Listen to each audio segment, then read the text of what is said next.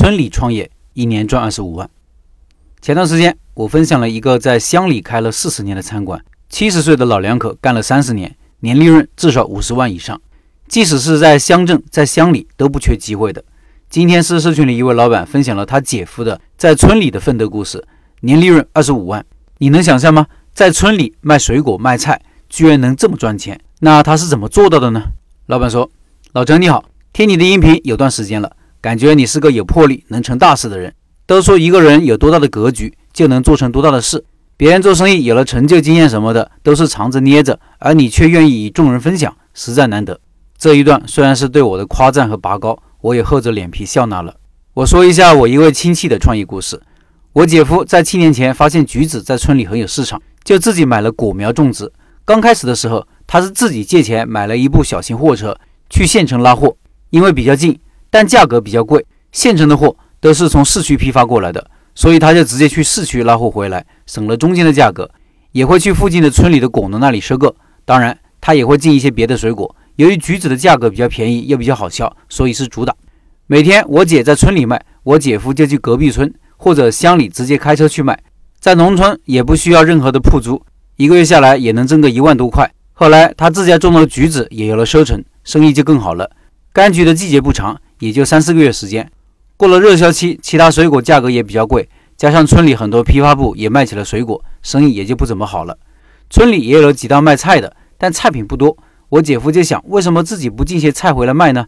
于是他就去市里那里对比了几家价格，优选了一家。每次去都是进些水果和蔬菜回来，但蔬菜保鲜是个问题。他就租了村里的一个房子，花了三万块钱，在村里搞了第一个冻库，所有的东西保鲜问题就解决了。不得不说，我姐夫真的是很有魄力，敢做敢拼。后来他还在村中心公路边上搭了个四米的棚子，卖上了菜和水果，也放了个冰柜，里面卖些肉丸之类的。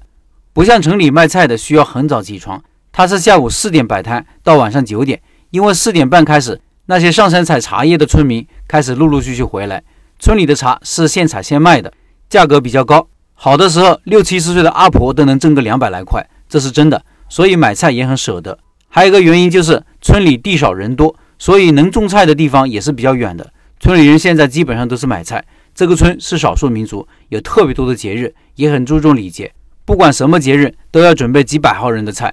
节日当天的菜的销量和水果都走得特别快，电费加上冻库的租金，摊位又不用钱，一年一万五就能搞定。一年下来，我姐夫的年利润是二十五万，生意好，人家肯定会眼红。这次回去，姐夫那摊位村里就不让摆了，他们就在洞库门口摆，位置比较偏，生意自然没有之前那个位置好，但影响也不大，因为我姐夫他们做了这么久的生意，为人也是特别的大方，情商也高，积累了不少人气。村里现在也搞了个市场，不给路边摆摊了，但也很少人进去租。有铺租，菜价格自然就贵一些，也没人进去买。这是他们做生意的第七个年头，做他这一行的多了几家，但只有他做了冻库，也只有他是去市里批发回来卖，优势还是比较明显的。姐夫说，之前也有几家做这行的，但都是没有做起来，因为去市里来回得八个小时，晚上去，早上回来，一个星期跑三趟。只有我姐夫坚持并做了起来。逢年过节，所有年轻人都回家，生意就很好。他们从早忙到晚，忙个不停。两夫妻，两个儿子一起干，吃得苦中苦，方为人上人啊！每个人的成功背后都付出了很多，愿每个人都能有所坚持，愿坚持的人都能梦想成真。